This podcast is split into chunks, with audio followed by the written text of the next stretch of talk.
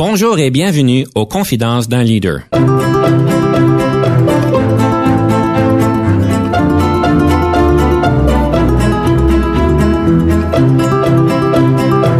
Ici Denis Lévesque, coach en leadership. Nous avons donc l'honneur et le privilège de recevoir en studio des leaders qui ont marqué leur communauté afin d'apprendre de leur expérience et de s'inspirer de leur sagesse.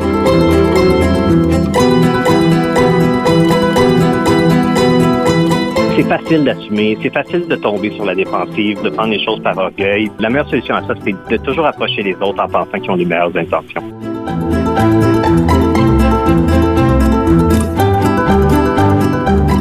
Bienvenue à Confidence d'un leader. Aujourd'hui, nous avons toute une expérience pour vous. Le premier sujet que nous allons couvrir, c'est est-ce que tout le monde peut être un leader? Une question fondamentale du leadership.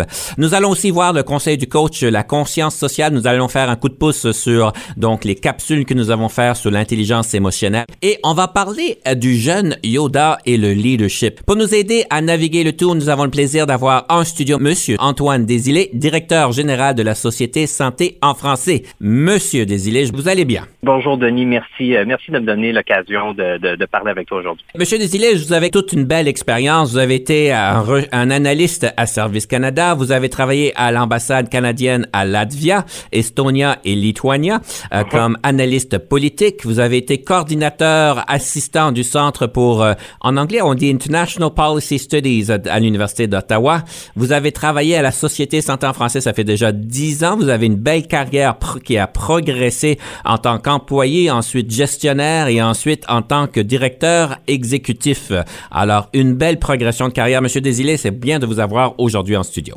Hey, merci Denis. Puis quand tu fais mon parcours comme ça, ça, merci de me ramener dans des vieilles, des vieilles expériences. Alors on va rentrer dans le cœur du sujet, donc la question de perspective. On va rentrer dans le débat. Le leadership n'est pas lié à l'autorité hiérarchique. Alors je vous donne trois minutes pour faire votre cause. Essentiellement, moi je veux essayer de dissocier le concept de, de leadership et puis d'autorité hiérarchique parce que je pense qu'on attribue trop souvent d'importance euh, à la personne qui est à la tête d'un organisme. Mon expérience, il y a des leaders à tous les niveaux dans les organismes. Il y a des gens qui font de la différence, qu'ils soient dans des postes de direction, qu'ils soient dans des postes de gestionnaire ou qu'ils soient dans des postes d'employés. On personnifie trop souvent les organismes envers qui est la direction générale, qui est le PDG, qui est le, CEO. C'est vraiment important de reconnaître, euh, surtout dans une perspective d'engager les gens à faire des différences dans le monde, donc être un leader, ça n'a rien à voir avec son titre, ça a tout à voir avec son attitude, puis avec sa capacité d'emmener les gens à changer leur comportement ou à faire de leur vie. Moi, ce que j'aimerais vous inviter à considérer, c'est que oui, il est important à tous les niveaux de pouvoir démontrer des compétences en leadership.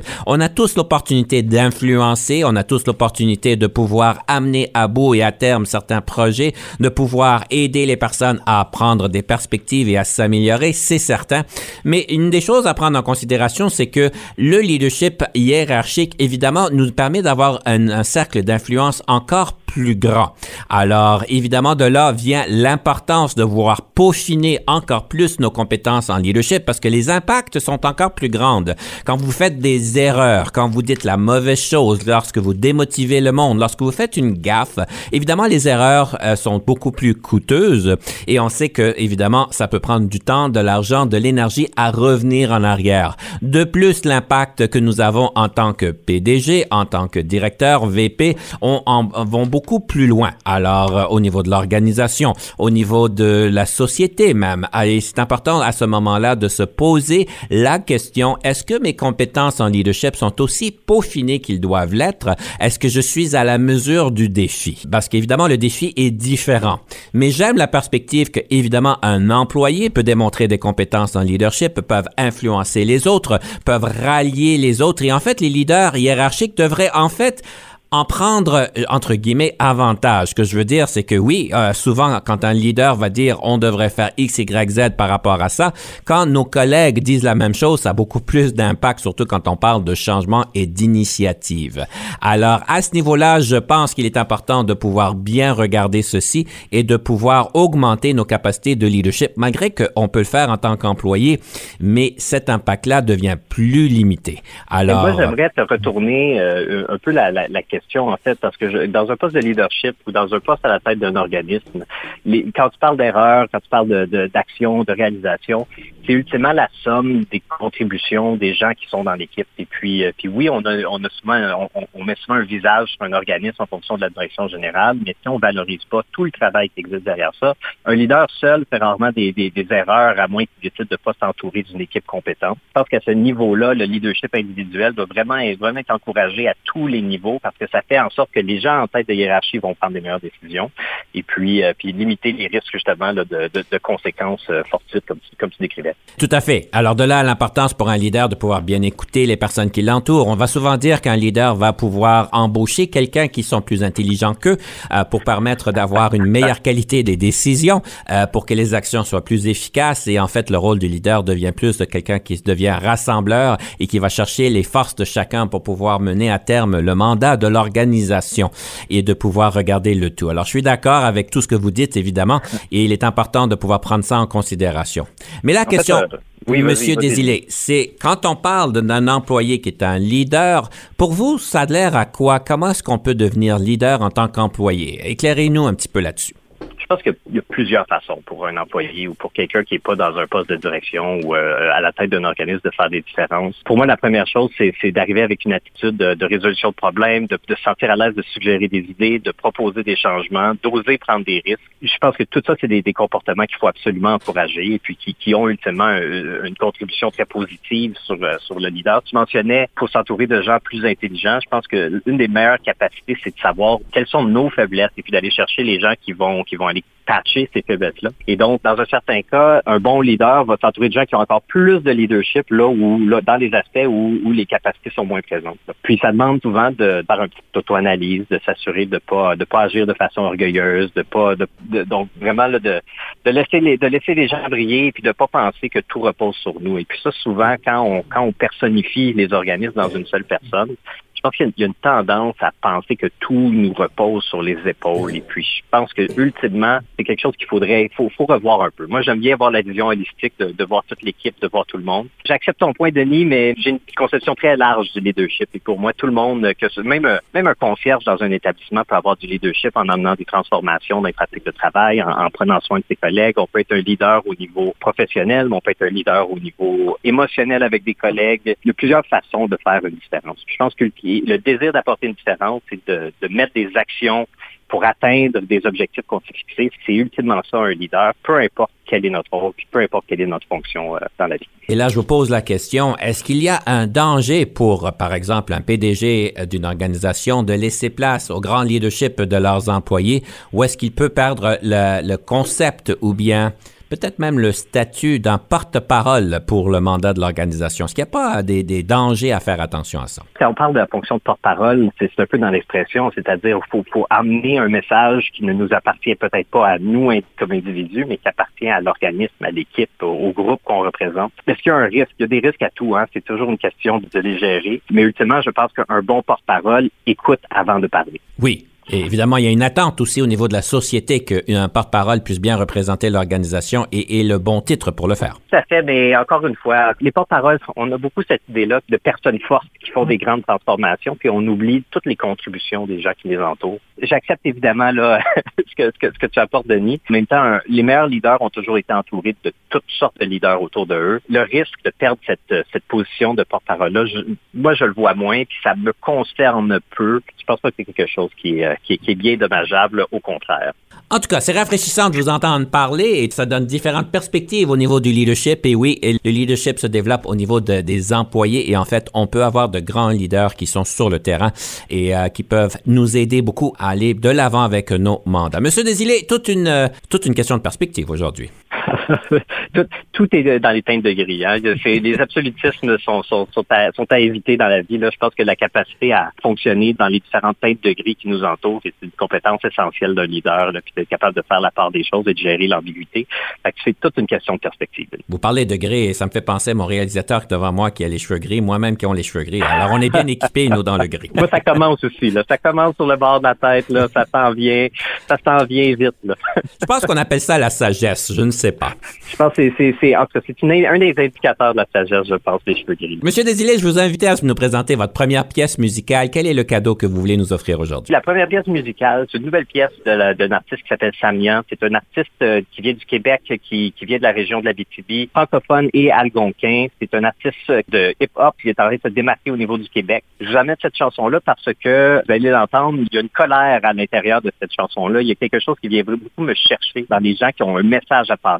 Le message est assez percutant. Moi, ça vient beaucoup me chercher les messages percutants. J'aime ça me sentir des fois un peu mal à l'aise par rapport à des constats. J'espère que votre auditoire va apprécier également cette pièce musicale. Je vais les laisser la découvrir et bonne écoute. On écoute donc Samia, on prend une pause. Lorsqu'on revient, on va parler des moments marquants de Monsieur Désilé.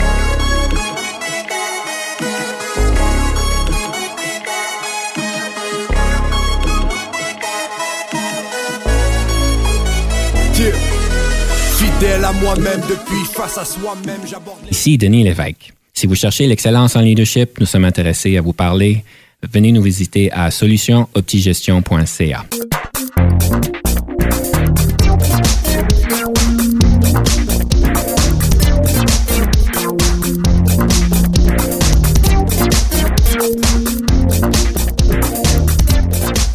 Nous sommes de retour à Confidence dans Leader et nous avons le plaisir d'avoir en studio avec nous M. Antoine Désilé, qui est directeur général de la Société Santé en français. Monsieur Désilé, on apprend à vous connaître d'une manière plus personnelle, les éléments, les moments marquants qui vous ont marqué dans votre leadership. Qu'est-ce que vous avez à nous partager aujourd'hui?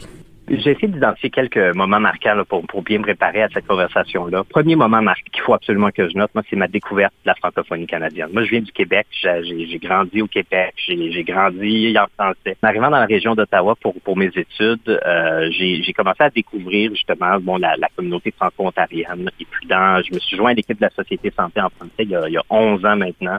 J'ai eu la chance tôt dans ma carrière de visiter d'autres provinces, d'autres territoires, rencontrer les communautés francophones un peu partout au pays et je suis tombé en amour. C'est devenu une passion professionnelle pour moi. Ça fait dix ans que je m'implique au niveau de la santé en français, au niveau de la francophonie nationale. Je pensais devenir fonctionnaire initialement. Puis là, j'ai rencontré ces gens-là. Je me suis dit non, ça c'est un groupe qui mérite de m'investir, qui mérite mon temps, puis qui mérite de, de, de vraiment mettre mon énergie là, pour, pour essayer de, de contribuer. C'est vraiment un moment définitif. Puis clairement, je suis où ce que je suis aujourd'hui grâce à cette rencontre-là. Je me souviens, j'ai visité les communautés francophones du sud du Manitoba, de la Saskatchewan, des tout petits villages près de la frontière euh, américaine, des villages ancestraux historiques euh, au Canada. Rencontrer des gens qui étaient juste tellement fiers de rencontrer d'autres francophones, de partager ce qu'ils avaient, puis ça m'a, ça m'a vraiment touché. J'ai visité presque toutes les provinces et territoires du Canada depuis, et puis à chaque fois, c'est une découverte. C'est, c'est la richesse des communautés francophones au pays. C'est, c'est, c'est une merveille. Ça mérite d'être valorisé, puis ça devrait être mieux connu. Puis si vous avez des gens du Québec qui écoutent, euh, moi, j'espère vraiment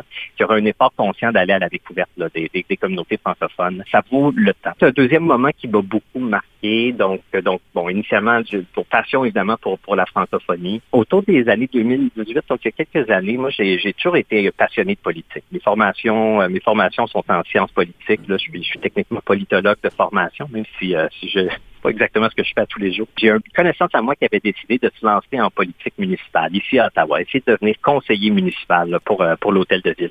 Puis j'ai tout de suite voulu lui donner un coup de main. Quand je vois quelqu'un qui, qui, qui, a des idées, qui veut faire du changement, puis que je peux appuyer d'une façon ou d'une autre, moi, ça vient, ça vient vraiment me chercher dans mes valeurs. Donc, je lui ai offert mon aide et puis de fil en aiguille, je me suis embarqué, j'ai enlisé de plus en plus dans cette campagne-là jusqu'à temps qu'il me demande d'occuper son poste de, directeur de campagne. Un poste quand même assez important, qui est complètement bénévole, évidemment. Donc, on s'entend, c'est, les, les, campagnes municipales, c'est pas le type de campagne comme on voit aux élections fédérales, provinciales. Il n'y a pas de parti politique. Au municipal, les gens, les gens s'organisent avec des amis, avec leurs leur propres ressources. Au total, c'est un projet de 12 mois. La campagne a duré 6 mois, une campagne extrêmement longue, mais avec la préparation, avec la fermeture des choses. C'est vraiment un projet de, de 12 mois que j'ai que j'ai réussi à porter en même temps que j'occupais mon un emploi au régulier. Ça faisait des semaines un peu un peu intenses, là, mais, mais ça m'a permis de, de vraiment me donner une opportunité de développer ou de mettre en pratique euh, plusieurs, plusieurs compétences de leadership, l'engagement des gens, la, coordination d'activités avec des grandes équipes, l'articulation des complexes, euh, la synthèse, donc toutes sortes de choses qui aident pour coordonner une campagne politique. Vraiment une expérience formatrice euh, incroyable. Malheureusement, malheureusement, on n'a pas gagné la campagne. à la conclusion de ça, on n'a pas gagné. Cependant, ce que ça a eu comme impact, cet engagement-là, c'est que maintenant, cette connaissance-là, euh, euh, maintenant, il, siège sur différents comités de la ville. C'est vraiment fait connaître dans sa communauté. Puis même malgré qu'il n'a pas le titre de conseiller municipal, il s'est inscrit par son action puis par sa campagne comme un leader communautaire respecté par ses pairs. Ça, à la limite, de passer de quelqu'un qui n'est pas connu jusqu'à quelqu'un qui est reconnu après ça par son entourage, ça en soi, c'est une victoire. Donc, j'essaie de voir le côté positif de tout ça. Énormément de, leçons très importantes, leçons sur justement le leadership, mais aussi leçons sur soi-même, sa capacité à gérer le stress, sa capacité à gérer l'anxiété. Toutes des choses qui, ultimement, pour, euh, pour des leaders là, qui, qui, sont des compétences très utiles. Peut-être le dernier moment vraiment important que je voudrais nommer, ben, évidemment tout mon parcours à la Société Santé en français. Moi, je me, je me joignais à la société comme agent de communication à l'époque. Graduellement, j'ai eu des patrons, j'ai eu un entourage qui m'ont fait confiance, qui m'ont permis de bâtir des capacités, de m'essayer sur différents projets, de m'essayer sur différentes euh, initiatives qui m'ont amené éventuellement en, 2000, euh, en 2020 avec... Euh, 2020 à, à, obtenir le poste de direction générale, à proposer ma candidature, puis avoir euh, avoir euh, l'assentiment du conseil d'administration de la Société Santé en santé. Et puis encore aujourd'hui, je célèbre, j'ai célébré récemment un, an en poste à la direction générale. C'est vraiment intéressant tous les apprentissages qui entourent. On pense qu'on on, se présente à des postes en pensant qu'on le fait bien, puis on apprend continuellement. Moi, c'est une école, euh, une école continue, les, différentes responsabilités, la gestion de problèmes, laisser trouver, trouver des façons d'outiller les équipes pour qu'ils puissent bien faire leur travail, de trouver des façons de renforcer les gens qui m'entourent, euh, tout en essayant de rester positif avec euh, un bon sens d'humour. Donc, c'est ça demande une bonne capacité de se gérer, puis d'être d'écouter, d'être d'être au devant des autres.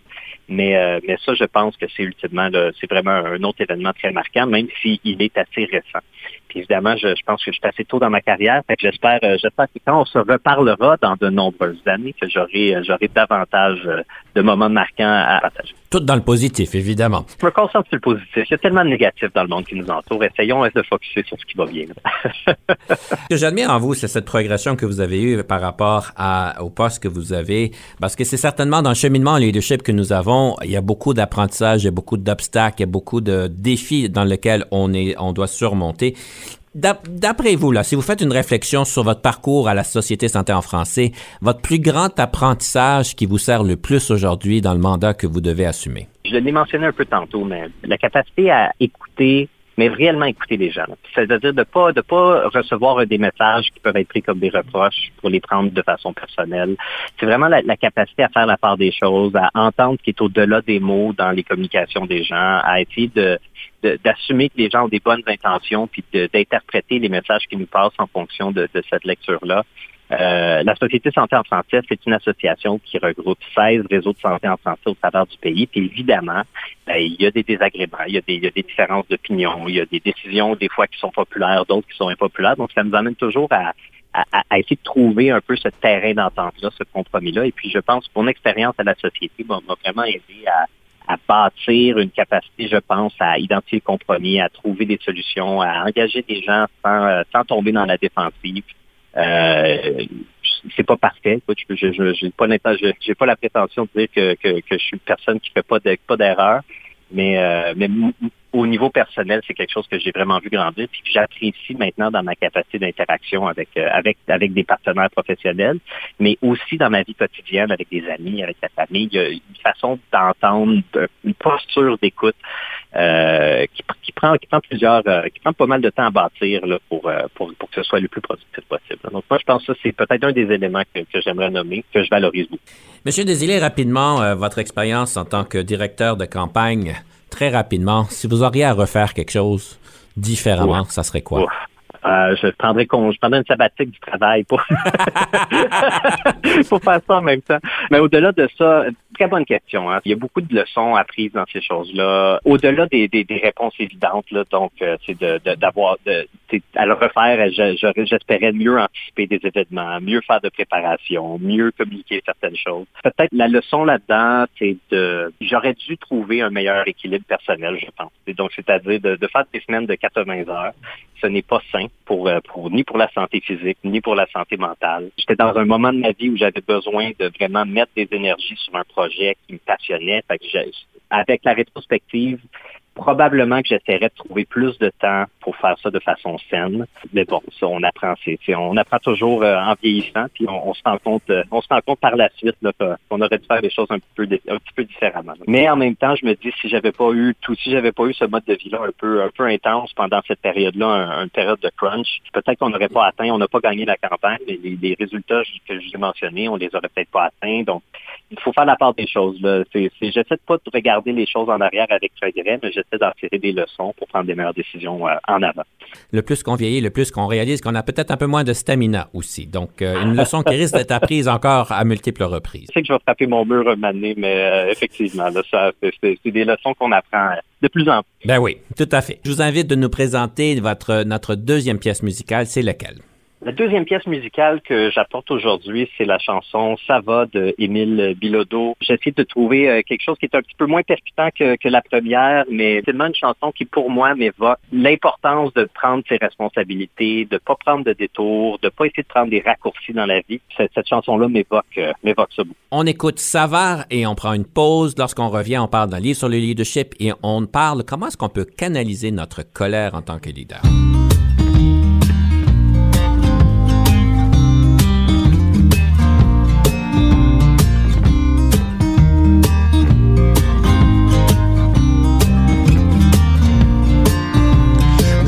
Sur le boulevard de la vie en destination vers la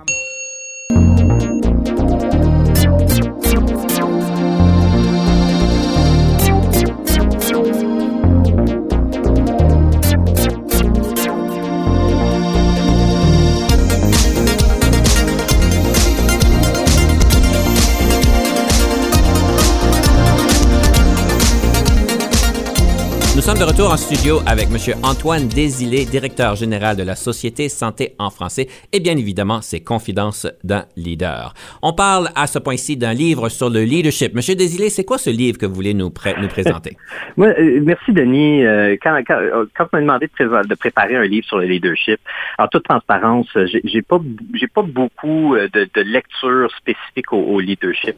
mais par contre, je me suis questionné à savoir, ok, ben la personne que je suis aujourd'hui, quelles ont été les, influences qui m'emmènent à prendre à, à, comporter dans un poste de leader comme je le fais. Puis je, reviens, je suis revenu à mes cours, euh, je suis revenu à mon adolescence quand je me demandais quel était le sens à la vie, comme on fait tous quand, on est adolescent. Et puis le livre que j'amène aujourd'hui, c'est celui que plusieurs vont connaître. Ça s'appelle L'existentialisme et un humanisme de, de Jean-Paul Sartre. Et j'ai trouvé, moi, à l'époque, dans, ce livre-là, des, principes qui me guident encore aujourd'hui, des principes de, prendre ses responsabilités par rapport justement à l'incertitude, de ne pas ne pas s'apitoyer sur soi-même, d'essayer de, de toujours trouver une façon de, de, de, faire le mieux possible avec les circonstances auxquelles on fait face. Et puis je pense que comme leader, d'être de, de, générer son propre leadership et sa propre motivation, d'être capable de, se donner ses propres objectifs, c'est absolument essentiel. Et donc, dans, dans, dans ce livre-là de, de, de Jean-Paul Sartre, euh, j'ai trouvé j'ai trouvé beaucoup des principes qui me guident encore aujourd'hui.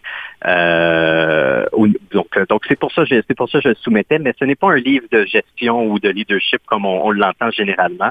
Mais euh, mais si vous cherchez à, donner du sens au monde qui vous entoure, je, je, je, vous invite à la lecture. Monsieur Désilé, je trouve ça bien parce que vous êtes le premier qui nous nous présente un livre un peu plus philosophique. On a eu toutes sortes de livres, des livres qui sont fictifs, des livres historiques, évidemment des livres sur le leadership. mais la, la, la raison d'être, je la, je la recherche encore. Peut-être que je devrais. Euh, j'ai pas bien vécu mon adolescence, il semblerait. Faudrait peut-être que je le lise. Mais essentiellement, c'est un des principes de base de, de, ce livre-là, c'est de dire on n'est jamais. Euh, on, a, on, a, toujours une liberté, peu importe ce qui nous arrive dans le monde. Donc, quand il arrive des bad luck, quand il arrive des, moments, des, des, événements, euh, des, événements graves ou tristes ou des choses qui viennent nous chercher, il faut toujours se souvenir qu'on a, on a une capacité, on, a une, une capacité de déterminer notre réaction à ça. il faut trouver l'énergie de, de, de, contrôler nos réactions. On a toujours la, on a toujours la liberté de choisir qu'est-ce qu'on va faire avec ça. Et puis moi, ça m'a, ça m'a beaucoup servi dans des moments plus difficiles ou dans des, dans des, dans des moments un peu plus, euh, un peu plus noirs comme on en a tous euh, des fois d'essayer de, faire la part des choses, de pas de pas de pas dire qu'il y a tout est sans espoir et puis de, de vraiment essayer de d'être justement son propre leader. Donc pour moi, pour moi, ce livre-là prône l'auto-leadership, une capacité, une compétence qui, me semble essentielle pour les leaders d'aujourd'hui. C'est un bon prompt par rapport au prochain sujet. Vous avez parlé de l'importance de pouvoir canaliser notre colère pour qu'on puisse avoir des résultats positifs. Peut-être que vous pouvez nous éclaircir un petit peu là-dessus. Ah, certainement. Moi, je me suis rendu compte assez tôt euh, dans la vie que j'avais à l'intérieur de moi une, une sorte de une, colère que je savais pas comment placer, une insatisfaction face au, monde qui nous entoure. Je me souviens très tôt dans mon adolescence, j'avais j'avais un sentiment qu'il y avait les choses ne, les choses n'arrivaient pas comme ça devait arriver. Puis ça m'a pris beaucoup de temps avant de pouvoir faire la part des choses, d'essayer de placer placer cette insatisfaction là, puis d'essayer de la canaliser dans quelque chose de, de productif. Au niveau de cette, colère là, d'où elle vient, je pense qu'on on vit, on, on, on, se rend compte. Bon, c'est un peu la génération qui voit l'échec euh, du système capitaliste qui nous entoure. Je m'excuse de t'emmener là, Denis, mais mais je pense qu'on voit un effritement de beaucoup des valeurs qu'on, qu'on, qu'on, que notre société est supposée porter. On voit euh, un effritement des capacités, on voit la concentration de la richesse chez les autres. Toute cette situation-là, pour moi, c'est une grande injustice. Puis cette injustice-là m'emmène une rage en l'intérieur que, que j'ai jamais pu placer de façon productive. Puis il y a deux façons de réagir face à cette colère-là ou cette satisfaction-là. Il y a des gens qui peuvent devenir, on peut, on peut se, se marginaliser, s'auto-marginaliser, on peut se, se de la société puis se dire, ben, ça ne vaut pas la peine. Moi, j'ai, pendant un certain temps, j'ai eu cette attitude-là, puis j'ai eu une année de le besoin de dire, OK, ben ça, ce n'est pas durable, ça, ce n'est pas viable à long terme et ce n'est pas productif. Et donc, d'utiliser cette colère-là comme énergie, comme motivation pour aller chercher des façons de changer le monde. Moi, ça, c'est quelque chose qui vient beaucoup me porter. Euh, c'est ce qui m'a amené, entre autres, bon, à, m'impliquer dans une campagne politique, euh, comme on a mentionné tantôt. C'est ce qui m'emmène aujourd'hui à m'impliquer sur différents conseils d'administration dans la région d'Ottawa pour essayer de, à ma façon, de mettre mon énergie pour amener une différence pour me sentir plus en paix avec euh, avec cette insatisfaction généralisée de la société qui nous entoure. Euh, puis j'invite les gens, les gens qui se trouvent, euh, qui commencent à être un peu désabusés du système, de, de, de la politique, de l'économie, de tout, trouver des, des, causes, trouver des actions que vous pouvez poser dans votre entourage immédiat qui font une différence pour les autres. C'est la meilleure façon d'être productif et d'amener une différence positive dans le monde. C'est ce que je voulais dire par euh, comment on utilise notre colère de façon positive. Je trouve ça bien inspirant parce que si on était tous capables de pouvoir canaliser cette colère, de la reconnaître et de voir qu'on peut faire quelque chose en particulier, je pense qu'on serait vraiment un meilleur monde. On peut tous être son propre leader. C'est vrai, on revient encore à la thématique du début. tout le monde peut un leader.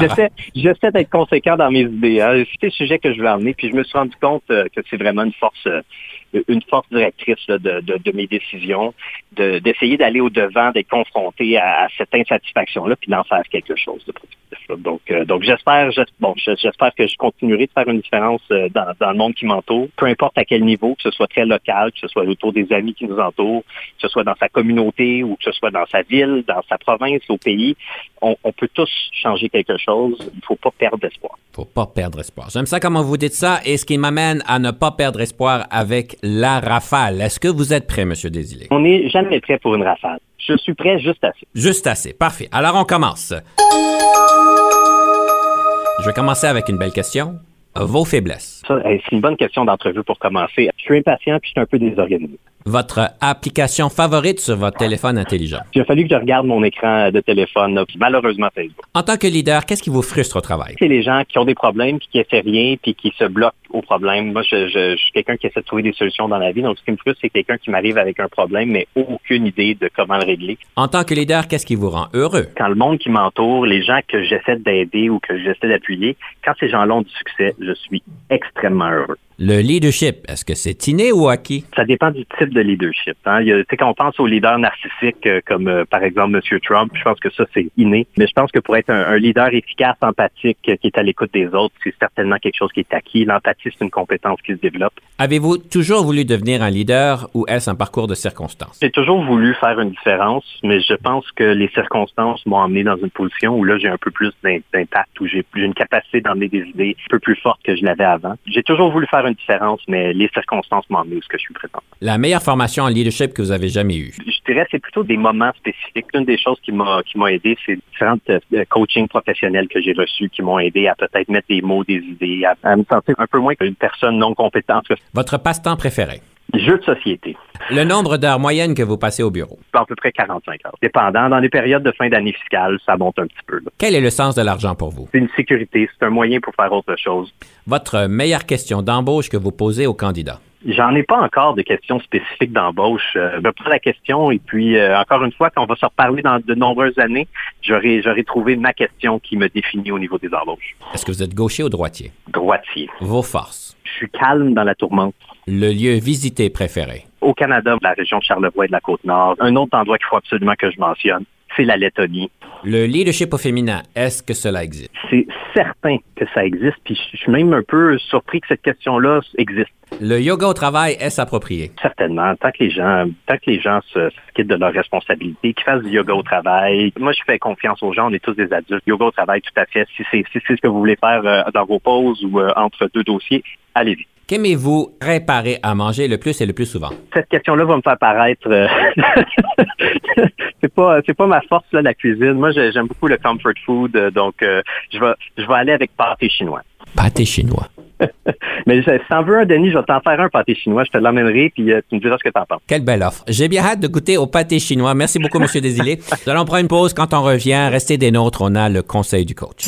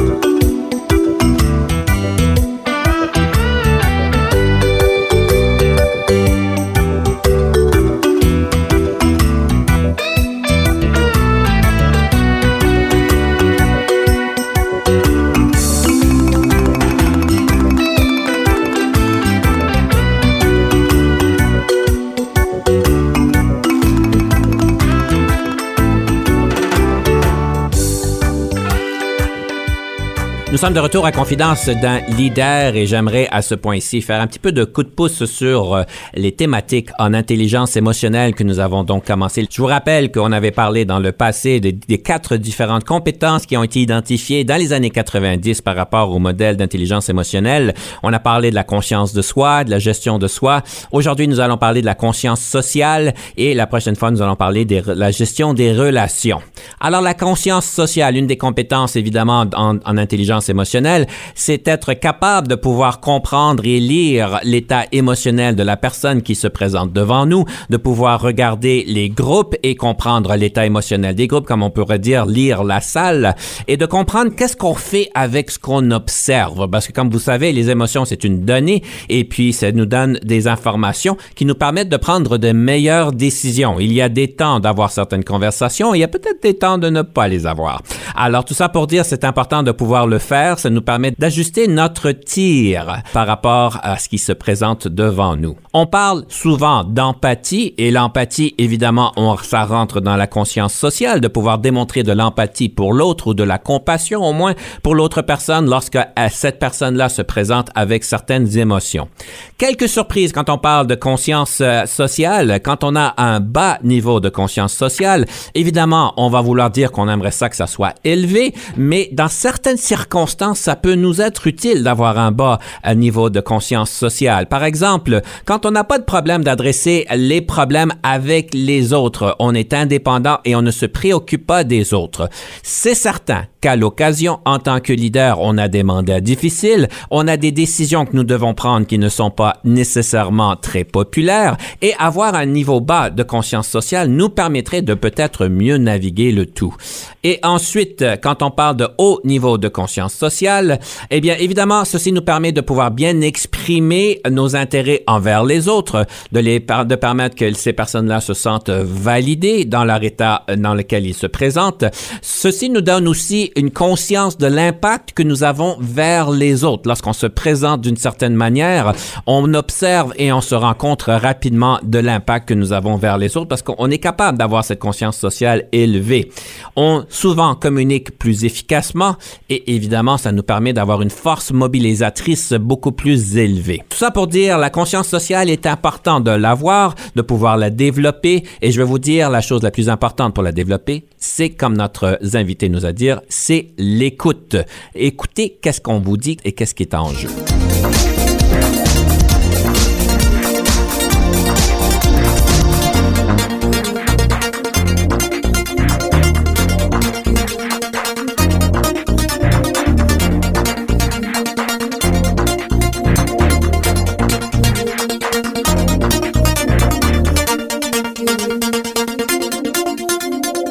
Monsieur Desilets, j'aimerais peut-être votre réaction à ce que je viens de dire. Merci, euh, merci de me donner l'opportunité d'écouter euh, ce petit segment-là. Tout à fait d'accord. Hein, quand on a besoin de prendre des décisions qu'on sait qui seront impopulaires ou quand on n'est pas capable de rencontrer ou de répondre aux, nombreuses demandes euh, qui nous entourent, moi, c'est toujours les moments que je trouve le, plus difficile. C'est quand on peut pas répondre à la demande de quelqu'un puis l'aider. Il faut apprendre à faire la part des choses puis à lâcher prise, mais, effectivement, comme, tu, comme tu mentionnais, Denis, ça serait plus facile si on pouvait ne, pas s'en faire avec ces choses-là. Mais en même temps, faut pas avoir peur de l'inconfort. Il faut, faut faire face à ça. Puis il y, a toujours quelque chose à apprendre dans, ces moments-là. Monsieur Desilets, une des choses que j'aimerais partager avec vous, c'est un peu des rétroactions que j'ai pu entendre à votre égard. Elles étaient toutes très positives, évidemment. Mais je trouve ça intéressant. On vous a comparé au jeune Yoda. Ça, ça a l'air à quoi le Yoda et le leadership pour vous? C'est quoi votre réaction? Ouf, je pense que j'ai tendance à parler souvent, à sortir des phrases ou à sortir des citations ou à essayer de, d'apporter ma lecture euh, des choses. Fait que peut-être que, tu sais, Yoda, Yoda c'est un, mentor. Il essaie, il essaie de, d'encourager les gens autour de lui à prendre une meilleure conscience, mais ça me fait bien rire euh, le Yoda. Euh, d'ailleurs, Yoda n'est pas jeune, juste clarifier. Yoda a plusieurs centaines d'années. Je pense que puis là, il y a probablement des fans de Star Wars qui vont me reprendre, là, mais je pense qu'il est autour de 700 ans, Yoda. mais c'est un jeune Yoda, évidemment. On vous a aussi comparé à Céline Dion. Qu'est-ce qui, vous vient à l'idée quand on vous compare à Céline Dion? Oh, je pense qu'il y a quelqu'un qui voulait me faire une blague à ce niveau-ci, mais, euh, je vais essayer d'être bon joueur avec ça. Je pense que bon, Céline Dion, c'est quelqu'un qui a, qui a malgré, malgré des origines très modestes, a réussi à devenir, euh, devenir une, une, sommité, une, quelqu'un qui est connu partout dans le monde, qui a même dépassé sa communauté d'origine pour se faire pour aller à l'encontre des autres. je pense que de, cette façon-là, c'est quelqu'un qui, a, eu beaucoup de persévérance, quelqu'un qui a, qui, a, travaillé très fort pour se rendre où, ce qu'elle est rendue. que j'espère que c'est ça que j'espère que c'est ce que c'est ce que la personne voulait dire en, me référant à Céline Dion. On fait pas référence à votre belle voix? Certainement pas, non. la dernière fois que j'ai chanté, ça doit remonter à peu près à l'école primaire. Ça fait quand même plusieurs décennies de cela. Quelques-unes. D'accord. Il semblerait que vous auriez un livre best-seller, comme on pourrait dire en anglais, qui pourrait s'intituler Présumer la bonne intention. Est-ce que vous écririez un tel livre? C'est intéressant, même un peu touché par, euh, par, par euh, la réponse, mais c'est facile d'assumer, c'est facile de tomber sur la défensive, de prendre les choses par orgueil. La meilleure solution à ça, c'est de toujours approcher les autres en pensant qu'ils ont les meilleures intentions. Les gens communiquent pas toujours de la façon la plus efficace ou de la façon la plus gentille, mais, mais il faut croire que les gens ont des bonnes intentions. Puis quand les gens vont, vont devant pour, pour soit passer des critiques ou euh, passer des commentaires ou soit euh, proposer des choses, si on, si on part du principe que ces gens-là sont bien intentionnés puis veulent atteindre des bons objectifs, ben, ça permet de ça permet de faire la part des choses, de se mettre dans leurs souliers. Euh, donc c'est quelque chose que je prône beaucoup au niveau de, de, de, mon travail. Euh, pour moi, c'est absolument essentiel. Si on présume les mauvaises intentions, on, on part tout de suite à reculons. Une question pour vous. Comment est-ce que vous, euh, vous rejoignez l'équilibre en ce que vous voulez atteindre et comment amener l'équipe et le mouvement sur la même route? Toujours trouver le, bon équilibre. C'est un défi constant. Puis je pense, on, je pense pas qu'on l'a jamais véritablement. Puis une personne qui a tendance à être insatisfait généralement. Donc quand je trouve un équilibre, je trouve toujours une faute dans cet équilibre-là. La meilleure façon, je pense, de trouver un équilibre un peu dans tout, c'est de pas se prendre au sérieux, de, de, voir les choses avec humour, d'essayer de se dissocier des événements, puis de, de faire la part des choses. Donc, euh, bonne question sur l'équilibre. Je ne sais pas si j'ai des leçons à donner aux gens. Je pense que c'est euh, c'est quelque chose sur lequel on devrait tous, euh, tous au moins avoir une petite réflexion euh, de temps en temps, se demander si, si on est dans un bon équilibre. Quand on parle d'équilibre, ce que le monde ne réalise pas, c'est que c'est pas vraiment un état particulier parce qu'on est toujours en train d'ajuster notre équilibre. Si Mhm. vous êtes sur une poutre, là, d'après ce que je vois, on a toujours des muscles qui sont actifs pour pouvoir garder cet équilibre-là. Rarement qu'on est stoïque sur la poutre en équilibre. Allez, Il y a toujours des ajustements éternels, des micro-ajustements éternels. Très intéressant comme idée. Puis oui, tout à fait. Je pense que l'équilibre, c'est une action qu'on pose, ce n'est pas un état. Je suis très d'accord avec Je termine mes questions avec une question délicate. Est-ce que vous êtes prêt? Alors, où est-ce que vous vous voyez dans 10 ans? Oh, ça, c'est une excellente question. J'aimerais bien, bon, j'ai certains des principes qui, m'animent, que j'ai mentionnés dans, notre discussion. Dans dix ans, j'aimerais ça être dans, un- endroit où je peux continuer à faire une différence euh, dans le monde, que ce soit au niveau de la francophonie, que ce soit au niveau du Canada ou peut-être même ailleurs. J'aurais dû réviser mon plan de dix ans avant, avant notre conversation.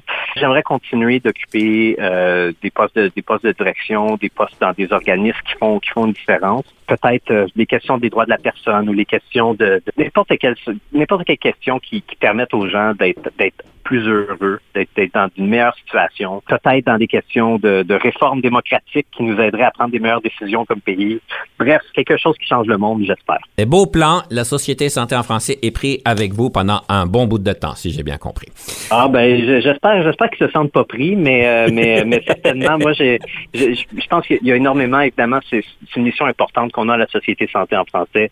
Il y a il y a, il y a des il y a des, des centaines de milliers de Canadiens qui n'ont pas accès à des services euh, de qualité dans leur langue.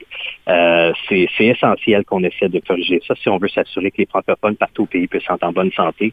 Euh, donc c'est encore une mission qui m'anime. Il y a encore beaucoup de boulot et donc euh, je vais être là je vais être là pour euh, pour euh, être à la tâche euh, aussi longtemps qu'ils m'auront. Sur ce, je vais vous inviter de nous partager une citation sur le leadership, question de nous inspirer. Celle qui me faisait sourire comme citation, c'est le leadership, c'est la capacité de cacher sa propre panique aux autres. Je pense que souvent, en, en position de leadership, on est emmené à, à, à devoir trouver des solutions. Les gens nous regardent pour dire, OK, ben, qu'en penses-tu? Qu'est-ce que tu pourrais proposer?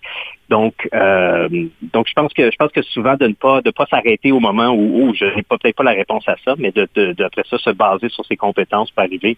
Donc, euh, je dirais je dirais c'est cacher sa panique aux autres euh, d'une façon ou d'une autre. Là.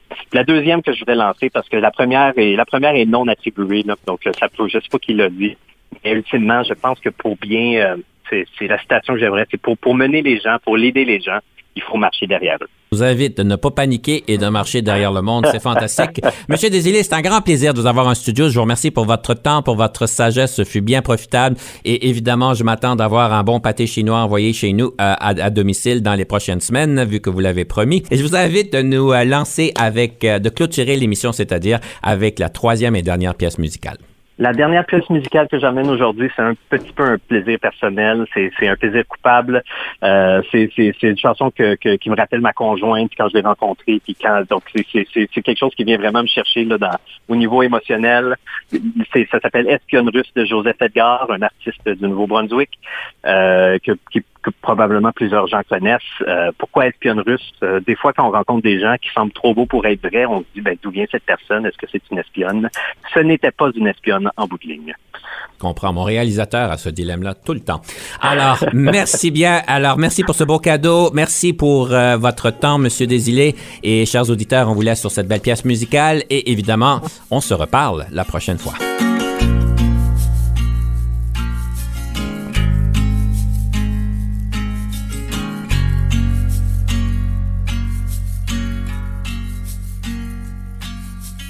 Hey, qu'est-ce que c'est tu veux qu'il dit de plus? Il a tombé en amour avec une espionne russe qui fumait des super slim au milieu de la nuit. Quelque part sur Mont-Royal, tout près de Saint-Denis. Peut-être sur une pleine lune, il ne se souvient plus, mais se souvient de ses yeux perçants au coin de la rue. Se souvient de ses cheveux, se souvient de son odeur, et se souvient de la prendre et ainsi perdre son cœur. Ainsi perdre son cœur se souvient de la prendre, se souvient de l'odeur.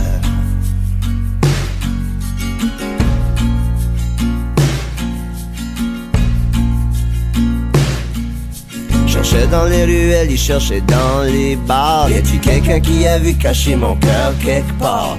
Il déterrait les arbres, détruisait les gazons. Ouais, il cherchait tout partout en dessous de chaque buisson. Quand il marchait sur le trottoir, les gens changeaient.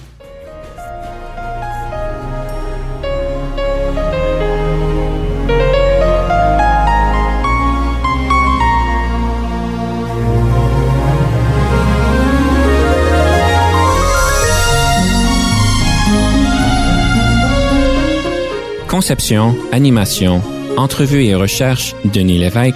Montage et réalisation, Jean-Paul Moreau. Confidence d'un leader est une production et une présentation d'Unique FM 94,5.